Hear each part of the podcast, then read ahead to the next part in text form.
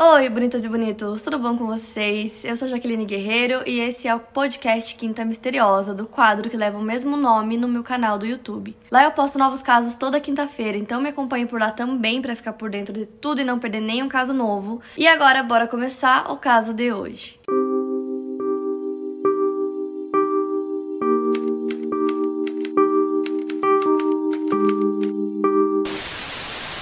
Shannon Louise Matthews nasceu no dia 9 de setembro de 1998, filha de Karen Matthews e Leon Rose. A Shannon foi a terceira filha de Karen. Seus pais se separaram em 2001, então seu pai Leon levou o irmão mais velho da Shannon para morar com ele em outra cidade que ficava a cerca de 14 quilômetros de Delsbury, na Inglaterra, que era onde eles moravam. E antes de entrar no caso, eu vou contar um pouco sobre o passado da mãe da Shannon. Então a Karen saiu de casa quando ela tinha 16 anos após uma briga com seus pais Gordon e June, e ela acabou ficando um bom tempo sem ver eles depois disso. No entanto, quando ela teve a Shannon, ela levou a Shannon para morar com os pais dela. Então viver com os avós inicialmente deu para Shannon um bom começo de vida e eram avós extremamente dedicados. Então eles sabiam que a Karen estava lutando muito para sustentar os filhos e eles queriam fazer tudo o que eles pudessem para ajudar. Depois a Karen voltou a morar sozinha, então o nível de cuidado e atenção dos filhos caiu drasticamente. Do final de 2002 a 2003, a Shannon e seus irmãos estavam no registro de risco do conselho. E basicamente isso significa que eles eram monitorados por assistentes sociais que visitavam a casa da Karen de vez em quando para ver como as coisas estavam.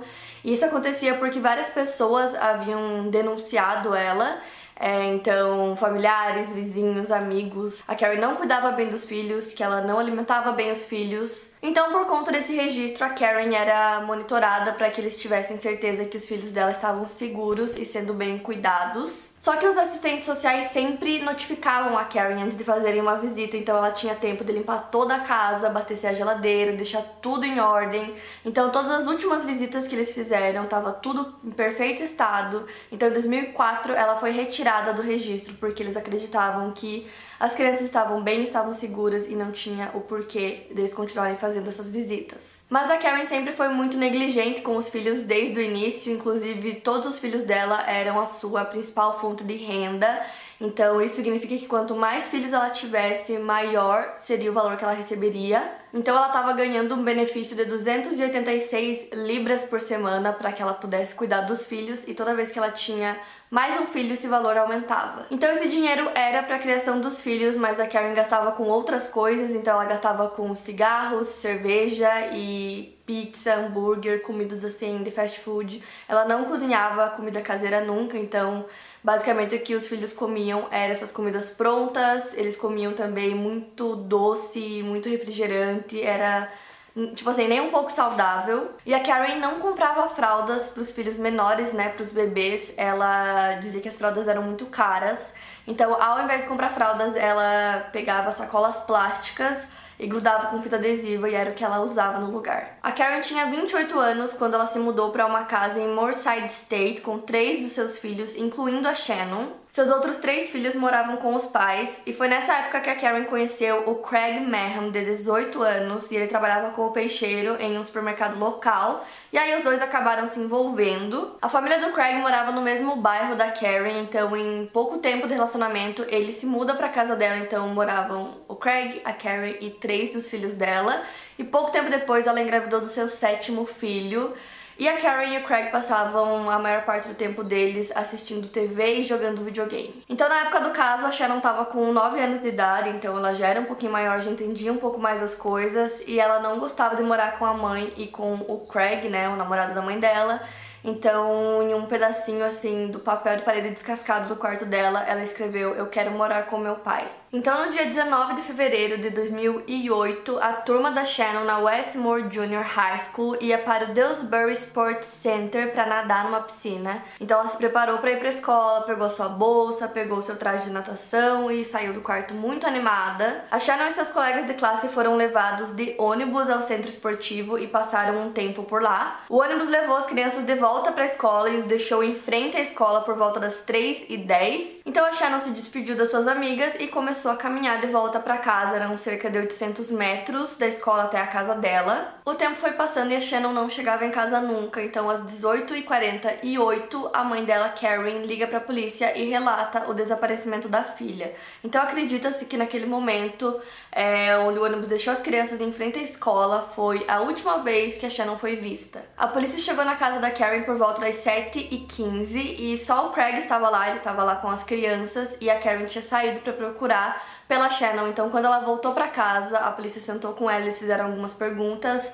Ela ficou bem chateada de ter que responder essas perguntas da polícia. A polícia tinha que fazer algumas perguntas para ter certeza de que a Shannon não havia fugido de casa e havia realmente desaparecido, como a mãe tinha relatado. Então a Karen disse que ela tinha certeza absoluta que a filha não tinha fugido, porque ela era muito feliz, era uma criança muito feliz, que amava morar com ela então ela disse que ela tinha certeza que a Sharon havia sido sequestrada por um estranho. Ela até disse várias vezes, entre aspas, eu sei que ela está por aí em algum lugar. Mas só para ter certeza, a polícia viajou até a casa do Leon, do pai da Shannon, que ficava em Huddersfield, para ver se a Shannon estaria lá. Cerca de seis meses antes da Shannon desaparecer, ela costumava visitar o pai regularmente, o que ela gostava muito. No entanto, após uma discussão sobre dinheiro, a Karen proibiu a Shannon de ver o pai. Então, quando a polícia chegou lá, o Leon ficou arrasado ao saber saber que a Sharon havia desaparecido e imediatamente ele dirigiu até Dillsbury Moor para se juntar à busca. E nesse meio tempo, os vizinhos da Karen foram até a casa dela para descobrir o que estava acontecendo.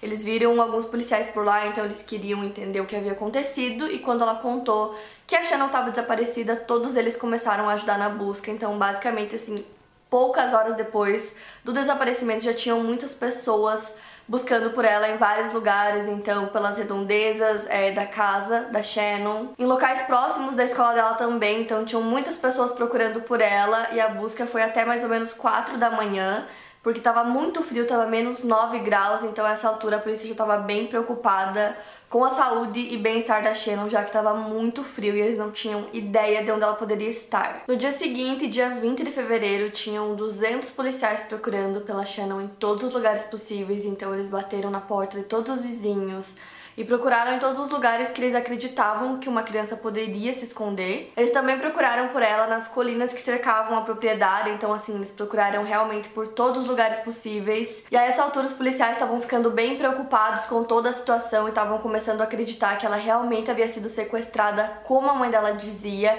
e não que ela havia fugido de casa. A Julie Bushby, chefe da associação de inquilinos, assumiu a organização de busca civil pela Shannon e o Dillsbury Community Center se tornou tornou o local central para civis pela busca da Shannon. O público estava determinado a fazer tudo o que eles pudessem para ajudar a encontrar Shannon o mais rápido possível. Muitas pessoas largaram tudo o que estavam fazendo para ajudar na busca. No dia 26 de fevereiro, a busca havia aumentado bastante, então agora incluía especialistas em comportamento, uma equipe de cientistas, uma equipe de resgate em montanha e cães de recuperação de vítimas especialmente treinados, mas ainda não haviam pistas sobre o paradeiro da Shannon. Ao todo, eles revistaram mais de 3 mil casas e falaram com mais de 1.500 motoristas que passavam. A polícia se empenhou muito nesse caso desde o início, e uma coisa que é bem importante citar para vocês é que oito meses antes da Shannon desaparecer, a Madeleine McCain havia desaparecido em Portugal. Então, o desaparecimento da Madeleine vocês com certeza conhecem, já tem dois vídeos sobre isso aqui no canal. Um vídeo contando o caso e um vídeo sobre as atualizações do caso que aconteceram esse ano. O caso Madeleine, eu acredito que é, se não o maior, um dos maiores casos de desaparecimento assim do mundo, então a maioria das pessoas conhece. E como tinha acabado de acontecer e era um caso gigantesco desde o início, no geral, assim, as pessoas estavam muito empenhadas é, em encontrar crianças desaparecidas. Então, quando a Sharon desapareceu, os policiais se empenharam muito em fazer tudo o que eles podiam para encontrar ela o quanto antes, porque eles não queriam outra criança desaparecida. E apesar da Madeleine ter desaparecido em Portugal, ela é uma garotinha inglesa, assim como a Shannon, então o caso da Shannon ficou grande bem rápido também. Então as pessoas estavam muito assustadas pelo fato de outra garotinha ter desaparecido oito meses depois da Madeleine. Então o caso da Shannon já estava nos jornais, nos noticiários, em tudo. A manifestação de apoio do público foi enorme. Tinha uma rede de supermercados bem conhecida que dava comida de graça para a família e pagava as despesas de impressão de panfletos e camisetas. O jornal The Sun ofereceu uma recompensa de 20 mil libras, que mais tarde aumentou para 50 mil libras em 5 de março. A polícia alertou a Karen para não falar com os jornalistas, não conversar com a mídia, porque isso poderia ser prejudicial à investigação e até colocar a vida da Shannon em um risco maior. Porém, a Karen não ouviu a polícia, então teve um dia que ela saiu da casa, foi até a varanda da frente, onde tinha uma grande multidão de repórteres e aí ela agarrou um ursinho de pelúcia e implorou que sua linda filha princesa voltasse para casa. A Karen tinha duas amigas muito próximas que ajudaram muito nas buscas desde o início. Uma delas foi a Julie, como eu já citei, e outra amiga dela era a Natalie. A Natalie tinha seis filhos e morava a duas casas de distância da Karen. Eles eram bem próximos e a Natalie conhecia melhor do que ninguém a vida caótica da sua amiga. Então, nesse dia que a Karen deu essa entrevista, ela achou muito estranho o fato dela ter chamado a Shannon de princesa, que era uma coisa que ela nunca havia feito antes. E ela também achou estranho ela levar aquele ursinho de pelúcia, então ela perguntou pra amiga se aquele ursinho era da Shannon e ela disse que não sabia. Então a Natalie acredita que alguém havia mandado ela fazer isso, chamar a filha de princesa, levar esse ursinho que não sei, quem sabe isso seria bom. Então, além disso, a Natalie notou várias outras coisas bem estranhas no comportamento da Karen. Ela disse que quando as câmeras não estavam por perto, não estavam filmando, ela mudava completamente, ela parecia normal, parecia feliz, como se nada tivesse acontecido. E a Natalie também notou que conforme os dias iam passando, parecia que tudo estava normal para Karen e para o Craig, eles estavam vivendo a vida tranquilamente é, com os jogos deles, bebendo, rindo. E ela disse que ela sentia que tinha alguma coisa esquisita e ela queria muito conversar a sós com a Carrie, mas o Craig não saía de perto nem por um segundo. Então ela nunca conseguia achar essa oportunidade de conversar só ela e a amiga. E ela disse também que às vezes a Karen e o Craig estavam conversando e quando ela chegava perto, os dois paravam de falar. A Natalie também lembrou de outra vez que eles estavam assistindo ao noticiário e surgiu uma imagem da Shannon na TV. E aí a filha mais velha da Natalie disse: Mal posso esperar que Shannon volte para casa. E aí a Natalie respondeu: Bem, não há garantia de que ela voltará para casa, então precisamos nos preparar se isso acontecer. E aí a Karen se virou e disse entre aspas: Olha, ela está famosa agora, ela está na TV. Não se preocupe, ela está voltando para casa. E aí a Karen e o pai da Shannon, o Leon, fizeram outra entrevista coletiva e nessa a Karen vestiu uma camiseta escrito Help Find Shannon e mais uma vez carregava o ursinho de pelúcia enquanto posava para as fotos. E ela parecia sem emoção e sem expressão, comparando com a forma como ela havia agido em outras entrevistas anteriores. E ela continuou dizendo que ela acreditava que a Shannon havia sido sequestrada e estava viva em algum lugar. A oficial designada para o caso foi a detetive Constable Christine Freeman, e ela disse entre aspas: "Quando cheguei na casa da Karen, ela e seu namorado Craig estavam jogando Xbox e a Karen mal ergueu os olhos. Depois de alguns minutos, meu telefone tocou, eu tinha uma música pop como toque de chamada e a Karen se levantou e começou a dançar. Eu lembro-me de pensar, isso é muito estranho. Fecha aspas. Então a Karen continuava dizendo que ela acreditava que a filha havia sido sequestrada por alguém próximo à família, então quando perguntaram se ela poderia conhecer essa pessoa, ela disse que talvez sim, que ela não sabia, que não tinham vestígios da filha dela, que a mochila dela não foi encontrada, nem os trajes de banho, nem nada, que eles não tinham absolutamente nada para seguir. Ela também disse que a sua família não se sentia mais segura, que toda essa história havia separado a família dela e que ela sentia que ela não podia confiar em ninguém nem pessoas muito próximas a ela. Três semanas após o desaparecimento, o inspetor-chefe Graham Armitage, da polícia de West Yorkshire, disse que essa é certamente a maior investigação de pessoas desaparecidas que eles já haviam feito, e os residentes de Moorside continuavam na busca, eles imprimiam suas próprias camisetas e panfletos, tinham mais de 300 policiais envolvidos no caso, tinham muitos cães especialmente treinados do Reino Unido vasculhando todas as áreas. Estima-se que toda busca tenha custado mais de 3 milhões de libras. E a busca incluiu florestas, rios, carros, casas, foi uma busca realmente muito gigante. Então agora a polícia decidiu focar mais em pessoas próximas a Karen, então com a ajuda dela, eles reuniram um conjunto completo de impressões digitais da Shannon. Eles também obtiveram perfis de DNA da Karen e do Craig e dos irmãos da Shannon também, e com isso foram capazes de recuperar o perfil de DNA completo dela. A Karen e o Craig também ajudaram os detetives a montar uma árvore genealógica da família Matthews. Então a polícia pretendia fazer uma visita a cada pessoa que estivesse na árvore, porém esse seria um processo muito lento, haviam mais de 350 pessoas Então eles tentaram limitar a lista de indivíduos àqueles que eles acreditavam ser pessoas de interesse. Até que a polícia foi informada sobre um indivíduo que a Karen e o Craig não haviam mencionado antes. Esse era o tio de Craig, Michael Donovan, que morava a menos de um quilômetro da casa da Karen. O Michael era conhecido por ser um tanto solitário, ele tinha um QI baixo, dificuldades de aprendizagem, ele não trabalhava e ele tinha sofrido um ferimento na cabeça em um acidente de carro e contava totalmente com benefícios de invalidez.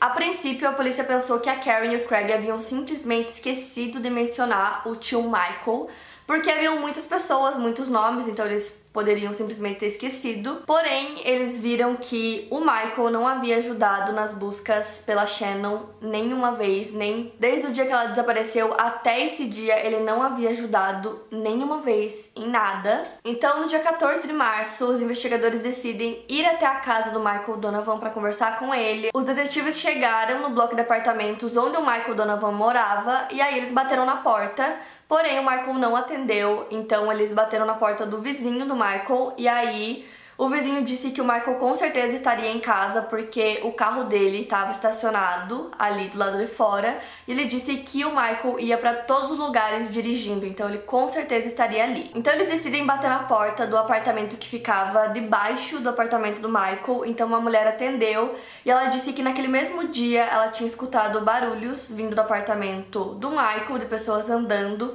E ela também disse para a polícia que nas últimas semanas ela escutou barulhos e uma voz de criança criança vindo do apartamento dele. Então ela presumiu que a nova namorada do Michael deveria ter um filho, já que ele não tinha. Imediatamente os detetives ficaram em alerta com essa informação, então eles pediram reforços. Foram novamente para apartamento do Michael, bateram mais uma vez, ele não entrou. Então eles derrubaram a porta e entraram.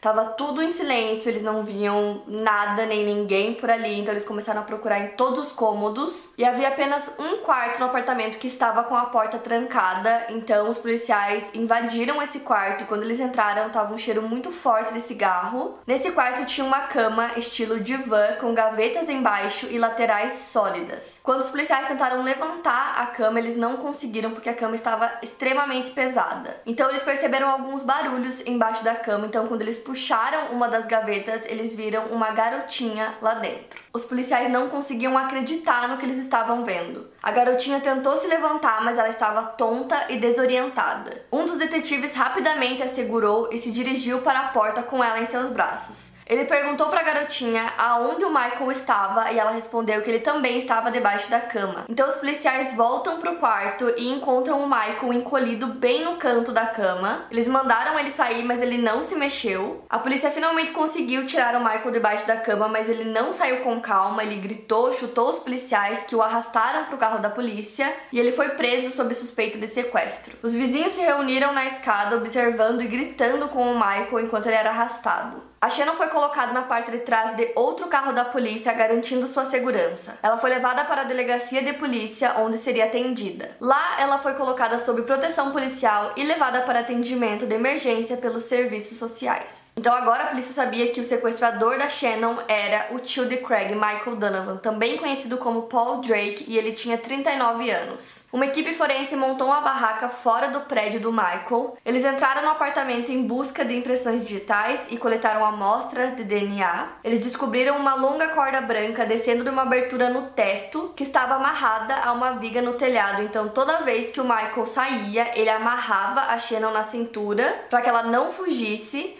Então essa corda era longa o suficiente para que ela conseguisse ir ao banheiro e à cama. Debaixo da cama onde a Shannon foi encontrada havia um medicamento para enjoo em viagens. Eles também encontraram 600 libras em dinheiro e o último jornal do The Sun anunciando que agora a recompensa pela Shannon era de 50 mil libras. Lá eles também encontraram uma lista de regras que a Shannon tinha que obedecer enquanto Michael não estivesse lá. Então a lista dizia: você não deve fazer barulho ao bater com os pés, você não deve chegar perto das janelas, você não deve fazer nada enquanto eu não estiver aqui, mantenha o volume da TV até 8 ou menos Você pode jogar os jogos do Super Mario, ver DVDs e pode tocar a música do CD. A notícia que a Shannon havia sido encontrada se espalhou rapidamente, então os vizinhos, amigos, familiares correram para casa da Karen para conversar com ela. E quando ela escutou a notícia, ela entrou em choque e depois começou a chorar. Porém, ela não conseguia acreditar que aquilo era real e falou que só acreditaria quando a polícia chegasse lá na casa dela para confirmar. Então a polícia chegou e contou que sim, realmente eles haviam encontrado a filha dela. Então os policiais se ofereceram para levar o Craig e a Karen até o hospital onde a Shannon estava para que eles pudessem vê-la. Eles concordaram, só que quando eles chegaram lá, eles não podiam entrar no quarto, os policiais não deixaram porque eles queriam preservar as evidências forenses. Então a Karen só podia ver a Shannon por um vidro é, do quarto que ela tava. Então ela não demonstrou nenhuma emoção quando ela viu a filha dela, ela não chorou, ela não demonstrou basicamente nada. É, faziam 24 dias que a Shannon estava desaparecida e ela estava muito calma, ela estava estranhando um pouco porque ela não estava entendendo o que estava acontecendo. Mas o comportamento da Karen realmente foi o mais estranho e aí a polícia estava esperando que ela dissesse alguma coisa, que ela fizesse alguma coisa. E a única coisa que ela disse foi: ela está usando roupas novas. Então, assim, a notícia foi espalhada, tava todo mundo comemorando, fazendo festa, tipo, finalmente ela foi encontrada. Inclusive, realmente fizeram uma festa no mesmo dia para comemorar. Então, nessa festa tinha comida, bebidas, fogos de artifício, as pessoas estavam muito felizes. O Craig e a Karen não compareceram à festa, eles ficaram em um hotel porque a mídia estava muito em cima deles, então para preservá-los, eles ficaram lá. Agora voltando a falar do sequestrador, o Michael estava lá na delegacia, então o advogado dele chega até lá e aí só depois disso ele deu o seu depoimento e ele contou para os policiais que tudo foi um plano da Karen. Ele disse que ela criou todo esse plano do sequestro e ele teria que ficar com a Shannon até que a recompensa do sequestro fosse 50 mil libras. E quando chegasse nesse valor, eles dariam um jeito de libertar a Shannon e fazer com que parecesse que ela foi encontrada para que o Michael tivesse essa recompensa e aí eles dividiriam o valor entre eles. O valor da recompensa já estava em 50 mil libras, mas antes que a Karen continuasse com o plano, conforme o Michael disse, a polícia encontrou ele antes. Então ele disse que ele nunca quis fazer isso, que ele não concordou desde o início, que ele foi obrigado a fazer isso porque a Karen ficava ameaçando ele. Ele também disse que naqueles 24 dias que ele manteve a Shannon na casa dele, ele nunca fez nada para ela, nunca machucou, que ele cuidou muito bem dela naqueles dias. Ele disse que ele comprou videogames para ela, roupas, brinquedos para que ela não ficasse triste. E a Shannon realmente parecia estar bem, então os policiais faziam sessões de 10 minutos com ela por dia, onde o policial treinado para interrogar a criança sentava e conversava com ela e fazia várias perguntas. E realmente ela não disse ter sofrido nada lá naqueles dias. Ela contou que eles já tinham percebido que às vezes ela ficava amarrada naquela corda, que ela não podia fazer barulho, que ela não podia ir nas janelas, todas essas coisas. No dia 17 de março, Michael Donovan foi acusado de sequestro, cárcere privado e de cometer atos com a intenção de perverter o curso da justiça. A Karen e o Craig foram informados pela polícia de que a Shannon não poderia voltar para casa até que eles completassem suas perguntas e fizessem testes com ela. A Karen não demonstrou nenhum tipo de preocupação com a filha e para a polícia era importante que a Shannon ficasse sob essa proteção policial até que eles tivessem feito todas as perguntas e tivessem descoberto tudo que eles precisavam. Então a polícia disse disse à imprensa que era do interesse deles que a Shannon ficasse sobre essa proteção policial até que eles tivessem feito todas as perguntas para descobrir tudo o que havia acontecido com ela naqueles 24 dias. Porém, essa não era a verdadeira razão pela qual eles não deixaram a Shannon voltar para casa. Isso porque eles precisavam descobrir se o que o Michael havia contado sobre a participação da Karen era realmente verdade. No dia 2 de abril, Craig Mahon foi preso sob suspeita de posse de pornografia infantil, descoberta por detetives em seu computador. Eles aprenderam o computador dele durante a busca pela Shannon. Após a prisão do Craig, os familiares e amigos da Karen não sabiam o que pensar. Nessa altura, ninguém sabia do depoimento do Michael de ter acusado, né, a Karen de ter participado do sequestro, então ninguém sabia, só os policiais. Mas os amigos dela estavam achando estranho toda essa situação, eles não entendiam o porquê do Craig ter sido preso, então eles começaram a desconfiar e toda vez que eles tentavam perguntar qualquer coisa para ela, ela desconversava ela falava sobre outra coisa, ela sempre fugia do assunto. E como eu disse para vocês, a Karen tinha duas amigas muito próximas que ajudaram nas buscas desde o início, que era a Natalie e a Julie. A Natalie desconfiou que tinha alguma coisa errada com a Karen desde o começo, mas ela não sabia dizer exatamente o que. As duas entraram em contato com os investigadores e disseram que elas queriam descobrir o que estava acontecendo, descobrir o porquê do comportamento da Karen ser tão estranho. E nisso elas nem sabiam da declaração do Michael da Karen estar envolvida no sequestro. E aí os investigadores concordaram. Então elas estavam em um carro, as três, e aí a Julie e a Natalie começaram a fazer várias perguntas para Karen para tentar descobrir se ela realmente estava envolvida é, no desaparecimento da Shannon.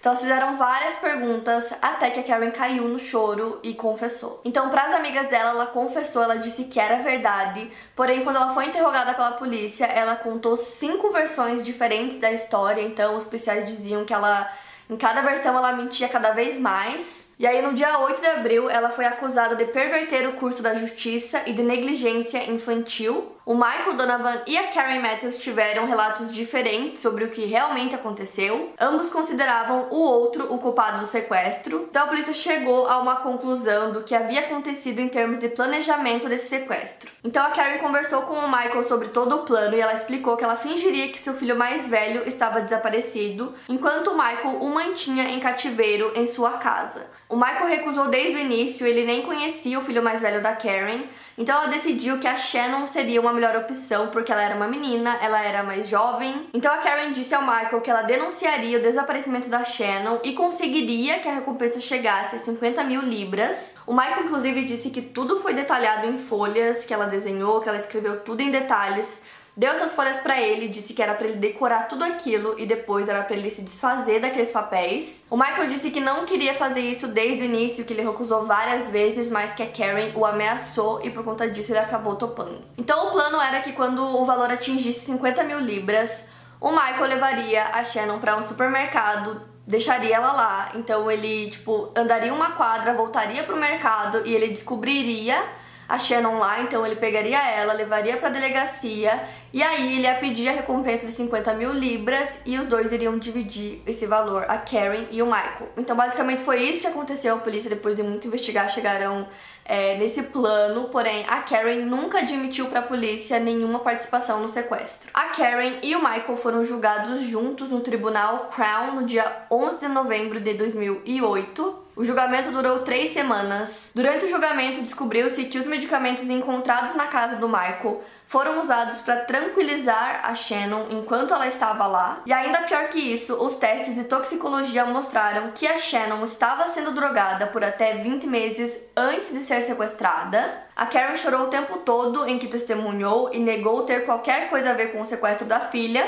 De acordo com ela, o Craig fez com que ela assumisse a culpa ela disse ao tribunal que estava com medo do Craig e sentiu que deveria fazer o que ele mandou. No dia 4 de dezembro de 2008, Karen Matthews e Michael Donovan foram considerados culpados de sequestro, cárcere privado e pervertendo o curso da justiça. Ambos foram condenados a oito anos de prisão. A Karen foi libertada em abril de 2012 depois de cumprir menos da metade da sentença. Ela foi realocada no sul da Inglaterra e recebeu uma nova identidade e uma transformação, porém imediatamente ela foi reconhecida, então independente independente da transformação que ela tente fazer, as pessoas sempre reconhecem. E todo mundo ficou muito indignado com o nível de cuidado que foi tomado para manter a identidade dela privada. O Craig também recebeu uma identidade nova e ele continua alegando que nunca esteve envolvido no sequestro, ele realmente nunca é, foi condenado pelo sequestro, mas sim pelas coisas que encontraram no computador dele. Já o Michael Donovan acabou saindo da prisão antes da Karen, e um tempo depois ele foi visto sentado em um banco observando crianças brincarem por muitas horas, então ele foi preso novamente por um curto período.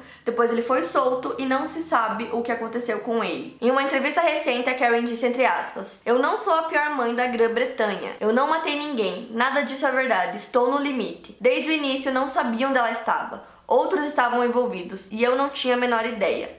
Você não pode sequestrar seu próprio filho. Eu sei a verdade e eu não estive envolvido nela. Ainda tenho pesadelos pensando que tudo vai acontecer de novo. A Shannon e seus irmãos receberam novas identidades e foram colocados separadamente em novos lares adotivos. Não se sabe o porquê do Leon, pai da Shannon, ou seus avós Gordon e June não terem recebido a custódia dela. Hoje a Shannon tem 21 anos e há um pedido especial em vigor que impede que qualquer pessoa entre em contato com ela. E como o caso ficou muito grande, isso foi necessário, né, a nova identidade tanto para Shannon quanto para os seus outros irmãos. Então, para finalizar, o motivo de eu ter citado o caso da Madeleine McCain é porque muitas pessoas acreditam que todo esse plano do sequestro surgiu por conta do caso da Madeleine, que se ela não tivesse sido sequestrada, a Shannon provavelmente nunca teria passado por nada disso. Isso porque o caso da Madeleine aconteceu oito meses antes e foi um caso que ficou muito gigantesco, muito rápido, então muitas pessoas ajudaram no valor da recompensa, pessoas muito famosas, é, atores, cantores,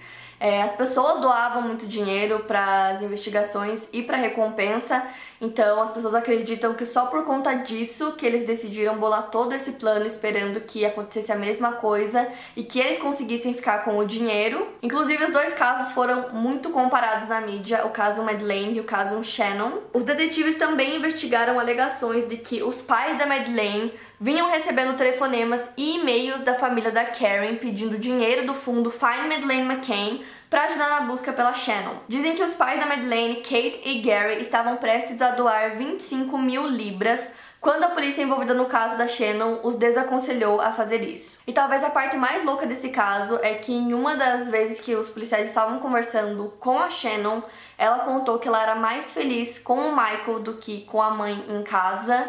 É, a mãe sempre cuidou muito mal dos filhos, ela só teve todos aqueles filhos por conta do benefício que ela conseguia, né, aquele valor semanal.